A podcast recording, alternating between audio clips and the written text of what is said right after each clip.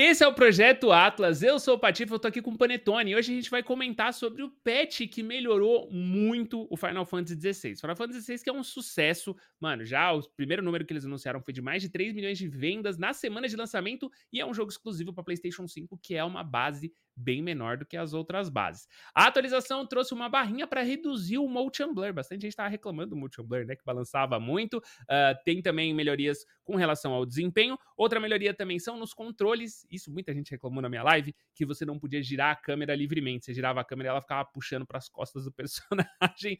Enfim, pequenos ajustes que melhoraram muito a qualidade de vida. Eu estou na reta final do jogo, não testei essas novidades, mas Panetone, você testou. E aí, o que você achou, mano? Patife, eu tô tão feliz que eu ainda tô no meio do jogo, cara. Quando saiu esse patch, eles trouxeram justamente tudo que eu tava reclamando mais sobre o jogo, cara. Primeira coisa, a gente já, até já comentou aqui outra vez, é justamente a, a, a, o desempenho do jogo quando você tá ou em, sei lá, 60 FPS ou em 30 FPS. Para mim, qualquer opção tava ruim. E eu acho que essa. O Motion Blur era um dos grandes vilões para mim, cara. Porque, no fim das contas, eu acabei preferindo o gráfico. Então eu deixei o jogo em 4K a 30 FPS. Só que.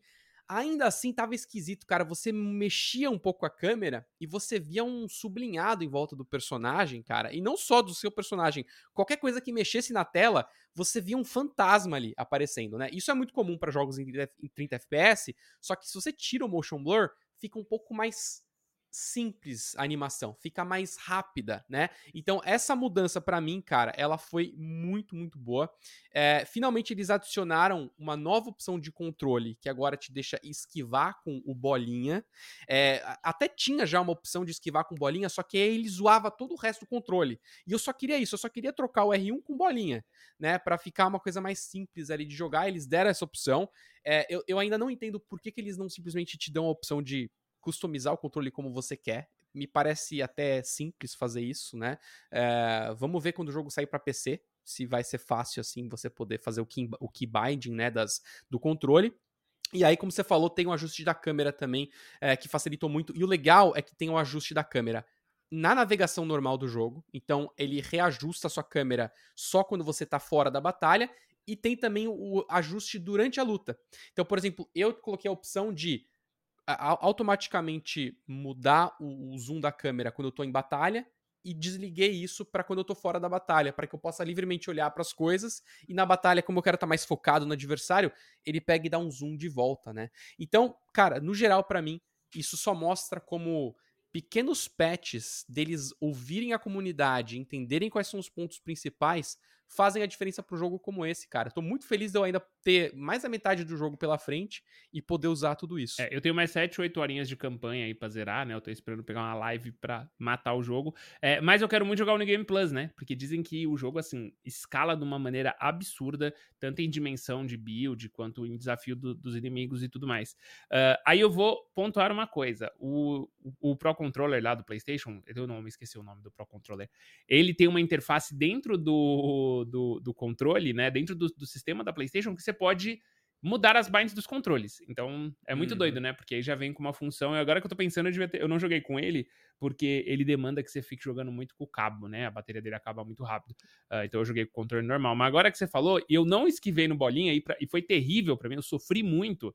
É... mas eu falei, não, vou aprender uhum. a esquivar na R1, agora eu não quero mais mudar também. Tarde demais tá? Não vem com essa pra cima de mim agora. Mas o que vale o comentário. O meu principal problema, Patife, antes de você ir pro próximo tópico, cara, o meu problema é que eu tô jogando o Diablo no controle. Ele tá no PC, mas eu preferi jogar no controle porque agora o Diablo tem a esquiva. E a esquiva no Diablo tá no bolinha pra uhum. mim. Então eu tava jogando Diablo, me esquivando na bolinha, aí eu jogava o Final Fantasy. Eu tinha que lembrar que era no R1. Cara, a cabeça aqui, ó. Era Não, mas eu ia falar outra coisa.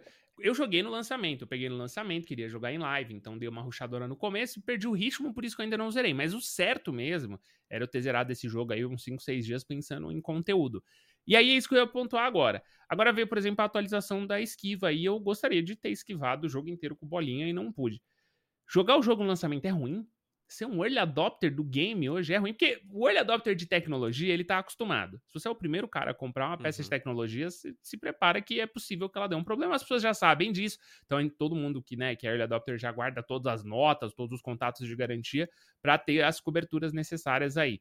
Uh, mas do videogame, e agora? A gente precisa, a gente tá refém de esperar 3, 4, 5 patches, né? A gente não tá falando de casos absurdos aqui, que nem o Cyberpunk, tá? A gente tá falando de casos leves, mas mesmo um jogo que saiu uhum. muito bom, né? Saiu funcionando, saiu redondinho, saiu completinho, é, existe um benefício em não se jogar no lançamento, né, mano? Que doideira. Eu fico, eu fico muito na questão hum. se, se no final das contas o lançamento ele tá se tornando um negócio que tá, é, é ele, tá, ele tá sendo cada vez mais problemático pro gamer, né? Porque além de ser muito caro, além de ser mega é. inacessível, é, às vezes ainda vem com uma questão que nem essa é, de melhorias, mano. Eu não sei, eu não sei. Eu, fico, eu sou um pouco crítico com relação a isso, tá? No, no seu resto da galera. E não sei você. Mas você acha que é assim mesmo, Panetone? Você acha que tá, o jogo tá saindo um pouco antes ainda da hora? Mesmo quando ele sair perfeito? Cara, eu, eu acho que talvez. O problema ele é, ele é muito complexo, porque para você, uma empresa que tá produzindo um jogo, saber a melhor customização de um jogo, né? No caso do Final Fantasy, será que os jogadores vão realmente gostar disso? A forma de você saber se você está correto ou não é fazendo pesquisa antes de lançar. Então você tem dois tipos de pesquisa. Você tem o playtest, né? Você convida jogadores para o seu estúdio e esses jogadores jogam e você tem. É muito legal, cara. Eu na Ubisoft pude várias vezes assistir isso. Você fica atrás de umas é, de, de, uma, de uns vidros escuros, né? Parece coisa de polícia, assim. E você fica vendo os jogadores testando os jogos. E você tem as. A cada tela deles está sendo capturada e você consegue assistir em tempo real. E isso te dá uma pista, né? Várias pistas de como você pode alterar o jogo dependendo do design, né? Se você quer que o design seja mais para um lado ou para o outro. E, e acho que as configurações, por exemplo, de controle entram nesse playtest. Outra forma é você criar, por exemplo, beta teste, ou então fazer mesmo pesquisa interna, é, eh, para ver o que a galera prefere, né? Só que mais e mais os jogos estão terceirizando isso para após o lançamento.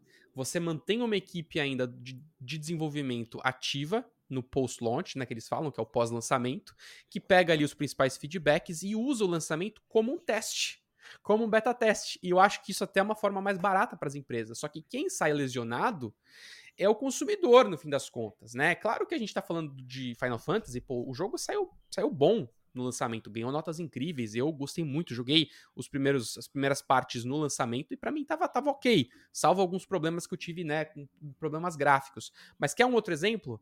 O Diablo 4. O Diablo saiu, muito bom, adorei o jogo. Claro, eles tiveram vários betas, mas uma coisa que eles mudaram depois do lançamento foi o lance de você agora poder ir direto para uma dungeon, das as dungeons mais difíceis, direto com um portal. Você automaticamente se teleporta agora é as pesadelos, dungeons, né? As pesadelos. rodar o mapa. É. é. As pesadelos, exatamente. Então, pô, isso é um negócio que eu fiz tanto dessa dungeon no lançamento, depois que eu cheguei no nível X, que eu, eu, perdi muito tempo tendo que navegar. Eu poderia ter feito muito mais, poderia ter evoluído muito melhor meu personagem. Só que quem acabou jogando mais tarde e já pegou essa atualização, já recebeu um benefício muito maior. Então, eu acho que é difícil a gente dar uma resposta se é melhor você ser um early adopter ou não. Mas antigamente a gente ia dizer que é melhor em, ter, em, termos de preço. Hoje em dia, se você espera 3, 4, 5 meses depois do lançamento, os jogos tendem a ficar mais baratos, né? Salvo exceções como, por exemplo, os jogos da Nintendo, que quase nunca tem, tem sale. Mas a maioria tem. Então, pô, você esperar meses depois do lançamento, se você aguentar esperar, é uma bela vantagem. E eu acho que sim, agora tá tendo uma nova vantagem que é justamente você esperar por algumas melhorias, cara, que são lançadas até rapidamente, cara, né? Melhorias simples que os caras fazem, mas que para mim, por exemplo, Final Fantasy melhorou 10 vezes mais o meu é, aproveitamento do jogo. É, e eu vou te falar, é, você falou, você estou o Diabo, tem jogos ainda que eu acho que o Early Adopting, porque o, o, Diabo no final, o no final das contas, você vai jogar ele, agora é uma pré-season, né, que eles chamam que é uma maluquice, mas eu acho que é um uhum. jogo que você vai jogar por, tipo, 10 anos, tá ligado? Então eu, eu aproveitei para aprender muito nessa pré-season, para na season 1 eu mudar a estratégia, tem rebalanceamento. Eu acho que o jogo como live service, ele ainda é um pouco menos prejudicado. Porque você tem rejogabilidade muito alta, né? Ou então, né, a gente começou a jogar Rainbow, mano, nos betas, assim, né? Então, tipo, não tinha nem ranked, né? uhum. né? A gente tava ali todo mundo aprendendo junto aquela maluquice. E aí coloca um operador em um mapa, você já consegue só é, ampliar o conhecimento, né? Colocar dentro ali. Mas eu realmente fico preocupado com um jogo single player, porque o Final Fantasy tem uma rejogabilidade ok, né? Tem que lembrar que é um jogo que é 45 horas para zerar também, então muitas pessoas vão zerar uma vez e nunca mais vão voltar pro jogo. É, mas eu acho que ele ainda tem uma rejogabilidade. Então, mesmo o cara que zerou, que nem, que nem é, é, eu agora vou zerar e vou pegar o finalzinho com o sistema novo, mas vou mudar de sistema ainda no, no, no próximo, na hora da, do, do New Game Plus, eu vou conseguir aproveitar melhor isso aí.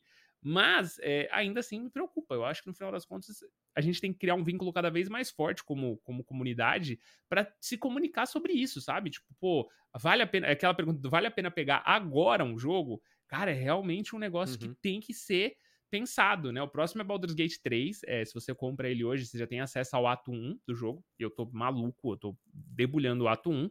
Mas ainda assim, eu me preocuparia com mesmo quem vai comprar agora, quem comprar agora vai ganhar o upgrade para a versão deluxe. Então vai pagar tipo menos que o valor normal do jogo e vai ganhar o upgrade por ter feito a pré-compra.